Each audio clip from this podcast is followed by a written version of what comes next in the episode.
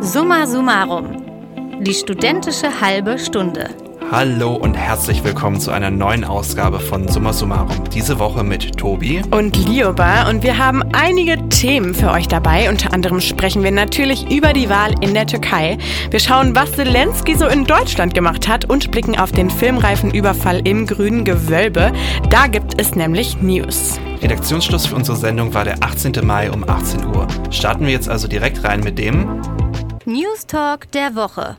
Im letzten Podcast haben wir die Türkei-Wahl ja bereits thematisiert und am letzten Sonntag war es dann jetzt soweit. Über 60 Millionen Türkinnen durften über Präsident und Parlament abstimmen. Wir geben euch jetzt die wichtigsten Infos dazu in Kürze. Bei den Präsidentschaftswahlen erhielt Amtsinhaber Recep Tayyip Erdogan 49,5 Prozent der Stimmen und sein Herausforderer Kemal Kılıçdaroğlu kam auf 44,9 Prozent. Da keiner der beiden mehr als die Hälfte der Stimmen erhalten hat, wird es am 28. Mai eine Stichwahl geben. Dazu habe ich mit Dr. Mahir Tokatle von der RWTH Aachen gesprochen. Er ist dort wissenschaftlicher Mitarbeiter und ordnet die Ergebnisse so ein. Wenn man sich die Umfragewerte angeschaut hat vorher, die haben alle einen Sieg Kılıçdaroğlu's prognostiziert und deswegen kann man durchaus davon ausgehen oder sprechen, dass die Wahl eigentlich Erdogan gewonnen hat oder dass nicht gewonnen hat in dem Sinne, dass er jetzt Präsident ist, aber dass er auf jeden Fall eine sehr gute Ausgangsposition erreichen konnte durch die 49,x Prozent ja, angesichts der vorherigen Umfragewerte kann sich also Erdogan als Sieger, Sieger fühlen, auch wenn er in eine Stichwahl muss. Fast 5% Vorsprung, das ist ja schon auch einiges. Kann man denn schon sagen, wer bei der Stichwahl dann die Nase vorn haben wird? Ja, das frage ich mich auch. Deshalb habe ich Dr. Tokatle gefragt, was denn für die Kandidaten jetzt entscheidend sein wird, um eine Mehrheit zu erlangen worauf es ankommt, dass die unterlegenen Kandidatinnen und Kandidaten, das kennen wir ja auch aus den Bürgermeisterinnenwahlen in Deutschland, dass die dann sozusagen Wahlempfehlungen abgeben. Und deswegen kommt eigentlich Sinan Ohren, ein Rechtsextremer, der 5% geholt hat, schon eine Bedeutung zu. Wenn man eine Wahlempfehlung bekäme von Sinan Ohren, das wäre für den Kandidaten auf jeden Fall ein guter, ein guter Pluspunkt, weil dann würde man die 50% voll machen. Ist natürlich sehr schwierig vorauszusehen, weil man muss davon ja ausgehen können, dass alle, die bei der Wahl waren, nochmal zur Wahl gehen und eben genauso entscheiden. Das werden die meisten nicht tun. Die werden sich vielleicht dann doch, weil, das, weil jetzt wir eine ähm, Entweder-Oder-Wahl haben, sich vielleicht doch für Kılıçdaroğlu entscheiden. Ja, es ist schon krass, dass es dann eigentlich schlussendlich auf den rechtsextremen Sinan Ohren ankommt und wie sehr dann die Menschen sich nochmal neu entscheiden wollen oder nicht. Ja, etwas untergegangen sind die Ergebnisse der Parlamentswahlen. Hier erreichte die AKP von Erdogan 35 Prozent und die CHP von Kilit Daroglu 25 Prozent. Ein historisch schlechtes Ergebnis für die AKP. Ja, ähnlich wie bei den Präsidentschaftswahlen haben sich auch die Parteien hier für das Parlament zu Bündnissen zusammengeschlossen. Laut Dr. Tokatle sagt das Ergebnis deshalb aus, dass die AKP in ihrem Bündnis ähm, eine absolute, eine komfortable absolute Mehrheit im Parlament sitzen hat. Das heißt, sie kann sozusagen jedes Gesetz beschließen, was sie möchte, parlamentarischem Wege. Das spielt deswegen eine Rolle, weil wenn Kılıçdaroğlu Präsident werden würde, könnte er mit Dekreten regieren, am Parlament vorbei. Aber gleichzeitig könnte das Parlament diese Dekrete aufheben, wenn sie ein eigenes Gesetz äh, verabschiedet. Und dafür hätte die AKP die Mehrheit. Und deswegen wird Dysfunktionalität des Systems offenbar werden. Weil es gäbe keine Blockade, aber jeder könnte den anderen sozusagen äh, ausspielen, weil jeder kann Gesetze erlassen dann. Ja, also selbst wenn Kilic der Rolo Präsident der Türkei werden würde, hätte also die AKP immer noch von dem Parlament aus eine große Macht und Erdogan hätte bei einem Sieg selbst aber wohl eine freie Hand von der Türkei geht's jetzt mit einem etwas seichteren Thema zurück zu uns an den Rhein. Da waren nämlich diese Woche alle so ein bisschen in Aufruhr. Es war nämlich ein U-Boot zu sehen. Tobi, hast du dir dieses Spektakel entgehen lassen oder hast du auch mal einen Blick geworfen aufs U-Boot? Ja, ich habe leider keinen direkten Blick drauf geworfen. Also ich habe von dem Bild U17 leider nur Bilder auf Twitter gesehen. Aber ich muss sagen, so ein großes Boot auf einem anderen Boot ist schon fast Boatception.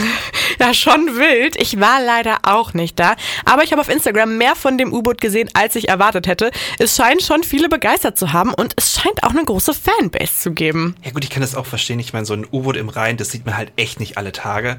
Und es kann sich halt auch echt sehen lassen. 50 Meter lang, lang 500 Tonnen schwer. Aber warum fällt es denn gerade nicht einfach selber? Ja, die U-17, die kann nicht mehr selber fahren. Das ist ein ausgemustertes U-Boot der Bundeswehr und war noch bis Dezember 2010 im Einsatz. Seit dem 28. April ist es jetzt auf dem Wasser unterwegs von Kiel nach Speyer.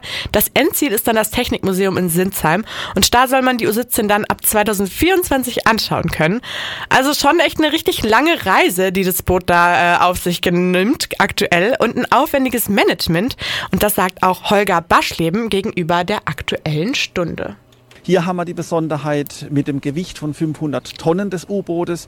Das wird uns im weiteren Verlauf des Transportes beim Straßentransport noch einige Nerven kosten. Ähm, aber ja, man hat eine gewisse Erfahrung, äh, man wird routinierter und wir wissen, was wir tun. Ja, da können wir ja sehr beruhigt sein, dass sie wissen, was sie tun. Aber Nordsee, Rhein, Autobahn, die U17 kommt ja echt nochmal richtig rum. Ja, und das auch noch mit, wie gesagt, einer richtigen Fanbase. Es gibt auf Instagram sogar ein Reisetagebuch der U17 auf dem Account vom Technikmuseum und ein Live-Tracking. Und Millionen BesucherInnen haben eben das Boot auch vom Rand des Rheins aus ähm, ja, begutachtet, würde ich sagen. Ja, es klingt ja echt nach einem richtigen Happening und so, als hätten wir richtig was verpasst. Vielleicht fahren wir dann einfach nächstes Jahr zusammen zum Technikmuseum und schauen es uns da an und holen es nach. Mal schauen. Mal schauen. Am Sonntag war der ukrainische Präsident Wlodomir Zelensky zum ersten Mal seit dem Beginn des russischen Angriffskriegs auf die Ukraine zu Gast beim Bundeskanzler. Um zu verstehen, wie es nun um die deutsch-ukrainischen Beziehungen steht, lohnt es sich nochmal einen kleinen Blick in die Vergangenheit zu werfen. Vor 14 Monaten, kurz nach dem Beginn des russischen Angriffskriegs, wandte sich Wlodomir Zelensky per Videoschalte an den Deutschen Bundestag. Er beschrieb, dass zwischen der Ukraine und Deutschland eine Mauer bestehe und wandte sich in seiner Rede ähm, so an Bundeskanzler Scholz. Ronald Reagan hat mal gesagt in Berlin, er hat gesagt, Mr. Gorbachev, tear this wall down zerstören Sie diese Mauer. Und das sage ich an Sie, lieber Herr Bundeskanzler Scholz, zerstören Sie diese Mauer. Also der Appell, dass Olaf Scholz da eine Mauer niederreißen soll, das malt natürlich ein Bild, das sehr stark an die deutsche Geschichte anlehnt. Aber es zeigt auch die aus der Ukraine wahrgenommene Distanz, die damals zwischen den beiden Ländern lag. Ja, schon ein krasses Bild. Wenn ich mich so zurückerinnere, hat es aber ja auch schon immer ziemlich geknatscht. Streit um Nord Stream 2, den gab es ja zum Beispiel auch schon vor dem Krieg. Aber auch nach der Rede, da gab es den Streit um den abgesagten Besuch von Frank-Walter Steinmeier und der Weigerung von Scholz nach Kiew zu reisen. In diesem Zusammenhang bezeichnete der frühere Deutschlanddiplomat der Ukraine, Andrei Melnik, ja auch Olaf Scholz als beleidigte Leberwurst. Beide SPD-Politiker haben dann schlussendlich Kiew im letzten Jahr besucht. Aber ist damit die Mauer denn jetzt eingerissen? Ja, da fand ich eine Interaktion auf der Pressekonferenz von Scholz und Zelensky am letzten Sonntag ganz spannend. Auf die Frage, ob eine angekündigte deutsche Waffenlieferung genug sei, um zu einer erfolgreichen ukrainischen Gegenoffensive beizutragen, antwortete der ukrainische Präsident folgendes. Noch einige Besuche und dann ist es ausreichend. Viel Erfolg. Ja, im Anschluss äh, hat ja Olaf Scholz dann noch einen kleinen Witz gemacht und im Video sieht man auch, wie sich dann beide angelächelt haben. Also Zelensky hat die Erwiderung also mit Humor genommen. Ja, ein bisschen Humor von Olaf Scholz ist doch auch mal schön. Und das klingt doch erstmal ganz versöhnlich. Ja, also auf dem ersten Blick wird es dann doch sehr harmonisch und beide sprachen sich dann auch per Du an, also lieber Olaf, li lieber Flodomir und äh, die Zeit titelte dann auch Wir sagen jetzt du. Aber Humor kann ja auch bekanntlich auch gerne mal ein paar Dinge überdecken und Olaf Scholz, finde ich, weicht damit ja auch so ein bisschen der Aufforderung auf, noch mehr zu tun.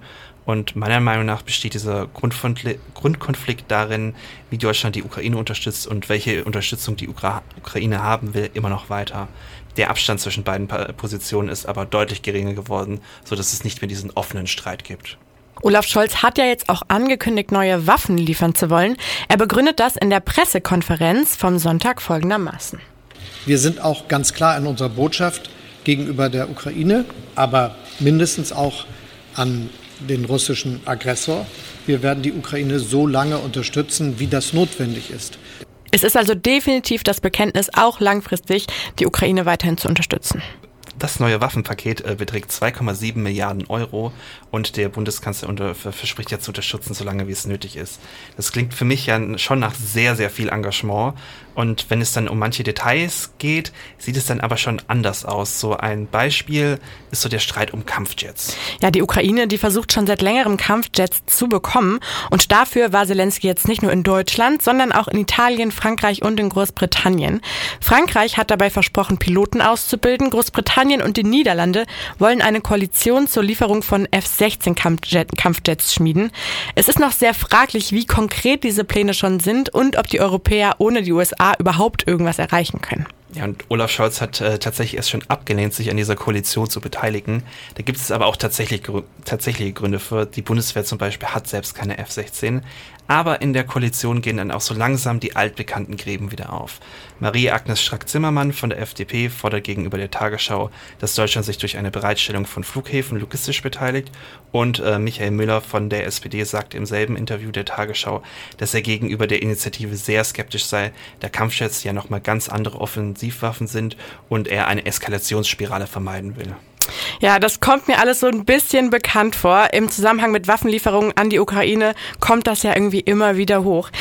Ja, wir werden sehen, wie die deutsch-ukrainischen Beziehungen weiterhin ähm, sich gestalten werden, ob das so harmonisch bleibt, wie es jetzt bei dem Treffen in Berlin den Anschein hatte. Bei allem Streit, den man haben kann, wäre es doch schön, wenn das deutsch-ukrainische Verhältnis ohne beleidigte Leberwürste auskommt. Wir kommen zurück zur Uni Bonn. Mittlerweile sollten alle von euch mitbekommen haben, dass die Mensa am Hofgarten aktuell einen vegan-vegetarischen Monat macht. Ja, wir haben letzte Woche im Podcast bereits darüber berichtet, dass dafür sogar hoher Besuch in der Mensa war. Silke Gorissen kam vorbei, um sich über das Projekt zu informieren. Sie ist NRW-Verbraucherschutzministerium und Teil der CDU. Und die CDU, die schein, fand das jetzt scheinbar gar nicht so cool, dass sich die Ministerin für vegetarisches Essen ausgesprochen hat und das Projekt vor Ort bei uns gelobt hat. Ja, Bisschen ja. absurd erstmal.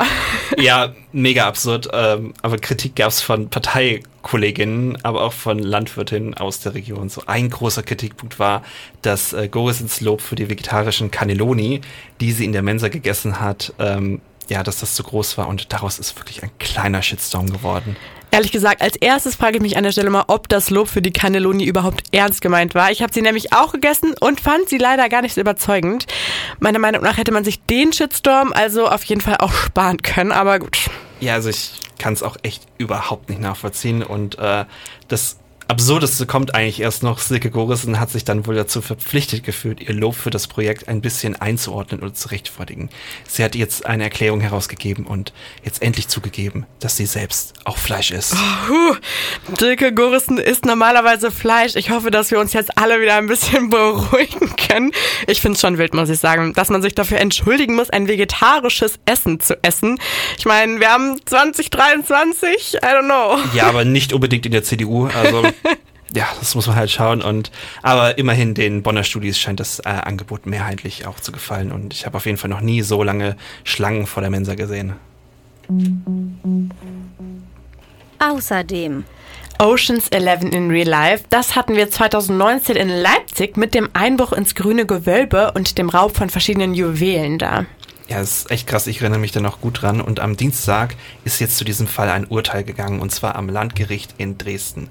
Und um da für etwas Aufklärung zu sorgen, ist jetzt unsere Bonn FM-Reporterin Friederike bei uns. Sag mal, wie ist der Diebstahl denn überhaupt abgelaufen? Am frühen Morgen des 25. November 2019 entfernten zwei Täter ein Stück Fenstergitter und hebelten das dahinterliegende Fenster heraus. Innerhalb von wenigen Minuten haben sie das Sicherheitsglas der Vitrinen zerschlagen und verschiedene Juwelen mitgenommen.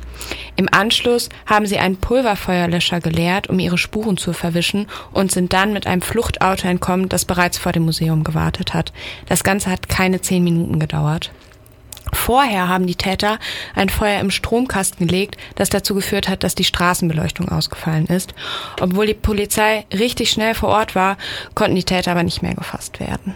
Also für mich klingt es ja fast ein bisschen zu einfach. Was war denn da das Sicherheitskonzept vom grünen Gewölbe? Tatsächlich gab es nach dem Einbruch auch sehr viel Kritik an dem Sicherheitskonzept. Im Laufe der Ermittlungen haben sich dann auch zum Beispiel herausgestellt, dass die Überwachungstechnik veraltet war und dass die Verantwortlichen das auch wussten. Das klingt erstmal ein bisschen suboptimal, muss ich sagen. Was waren das denn genau für Juwelen und wie wertvoll waren die vor allem? Insgesamt sind elf Objekte gestohlen worden. Die Objekte gehören zur sogenannten Rosengarnitur und zur sogenannten Brillantgarnitur. Ein konkreter Wert lässt sich nur dann beziffern, wenn man den kulturellen Wert der Beute ausklammert und dann nur noch den reinen Materialwert betrachtet. Aber auch dieser Materialwert wäre nicht so richtig aussagekräftig, weil die Diamanten aufgrund ihres außergewöhnlichen Schliffs und ihrer Individualität als Hehlerware eindeutig erkennbar und somit auf dem freien Markt auch nicht verkäuflich wären. Zum Schliff sagt Heide Zabel bei Maischberger, ein sehr spezieller Schliff und wenn man den verändern würde und gar vielleicht einen modernen Brillantschliff schleifen würde, dann hätte man einen großen Verlust. Und das hieße, man müsste vielleicht 60 bis sogar 90 Prozent des Steines herunterschleifen, um vielleicht so etwas zu machen. Das also macht das, ja gar keinen Sinn, oder? Das macht überhaupt gar keinen Sinn. Okay. Das macht keinen Sinn. Ihr seht schon, mit dem Wert ist es alles ein bisschen schwierig. Aber um mal eine Summe zu nennen, der Versicherungswert der, Bedeu der Beute betrug damals 113 Millionen Euro. Ja, okay, das ist ja schon echt interessant, aber wer steht denn dann diese Juwelen, wenn sie nicht wirklich verkäuflich sind? Ich meine, wollen die die Juwelen einfach gerne anschauen oder selbst einfach sich damit ein bisschen schmücken? Interessante Vorstellung, aber ich glaube irgendwie nicht, dass die Täter das so gemacht haben. Die Ermittler haben relativ schnell Parallelen zum Einbruch ins Bode-Museum 2017 festgestellt. Einige in diesem Fall inzwischen verurteilte Täter gehören zum arabischen Clan Remo und waren zum Teil auch am Einbruch im grünen Gewölbe beteiligt. Die übrigen Täter stammen auch aus der Großfamilie Remmung. Der Prozess gegen sie ist dann im Jahr 2022 im Januar eröffnet worden. Und am Dienstag, da ist der Prozess jetzt geendet. Mit welchem Ergebnis denn? Das Dresdner Landgericht hat sie der besonders schweren Brandstiftung des Diebstahls mit Waffen, der Sachbeschädigung und der vorsätzlichen Brandstiftung schuldig gesprochen. Gegen fünf der sechs Angeklagten wurden Freiheitsstrafen von bis zu sechs Jahren und drei Monaten verhängt. Ein weiterer Angeklagter wurde wegen eines Alibis freigesprochen. Das Strafmaß fußt aber auf einem Deal. Sven Knobloch, der Reporter, den, der den Prozess für den MDR beobachtet hat, fasst den Deal in der Tagesschau kurz und knapp zusammen. Zum Vergleich, allein für die schwere Brandstiftung ähm, wäre eine Maximalstrafe von 15 Jahren möglich gewesen. Das heißt, äh, am Ende ist der Deal die Beute und das Geständnis gegen eine dann im vergleichsweise geringere Strafe. Der Strafrahmen des Deals lag dann zwischen vier und sieben Jahren. Und ist das denn jetzt gerecht? Ich meine, das ist ja ein sehr bekannter Kunstdiebstahl und dann macht die Staatsanwaltschaft einfach einen Deal? Tatsächlich erntet das Urteil im Moment sehr viel Kritik. Die Haftstrafen erscheinen vielen zu gering im Verhältnis dazu, dass der Deal im Prinzip nicht eingehalten wurde. Denn die wertvollsten Stücke sind immer noch verschwunden und die zurückgegebenen Stücke sind teilweise sehr stark beschädigt. Man muss aber auch sagen, dass ohne diesen Deal wahrscheinlich gar nichts wieder aufgetaucht wäre. Und mal ganz ehrlich, es ist doch viel schöner, dass ein Großteil wieder da ist und uns hätte es doch auch nichts gebracht, wenn die Täter doppelt so lange im Gefängnis sitzen würden. Ich glaube auch, dass sich da jetzt einfach richtig viele Leute freuen, dass man zumindest so ein bisschen was jetzt im Museum wieder anschauen kann bald.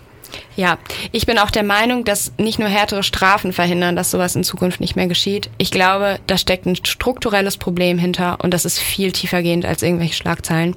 Der Freistaat Sachsen prüft übrigens, ob ähm, Schadensersatzansprüche in einem zivilrechtlichen Prozess geltend gemacht werden können. Also ihr seht, die ganze Sache ist noch nicht zu Ende. Auf jeden Fall sehr spannend alles mit diesem großen Juwelenraub. Wir bedanken uns an dieser Stelle bei unserer Bonn FM Reporterin Friederike. Schon gehört? Zum Schluss habe ich noch eine Podcast-Empfehlung für euch. Feminist Shelf Control von Annika Brockschmidt und Rebecca Endler. Die freien Journalistinnen besprechen eigentlich Romance Novels. In ihren aktuellen Folgen besprechen sie allerdings das Buch Alte, weise Männer. Du meintest aber nicht das Buch von Sophie Passmann, Alte, weiße Männer, sondern wir sprechen jetzt gerade über alte, weise Männer, oder? Ja, genau. Es geht nämlich um das Buch der beiden Springer-Journalistinnen Nena Brockhaus und Franka Lehfeld. Letzteres ja die Ehefrau von Finanzminister Lindner. Und sie sprechen tatsächlich explizit von weisen Männern und ihr Buch soll eine Hommage an diese sein und ist tatsächlich schon seit einigen Wochen auf, den, auf der Spiegel-Bestsellerliste. Ja, und die beiden Hosts des Podcasts äh, besprechen das Ganze aus feministischer Sicht.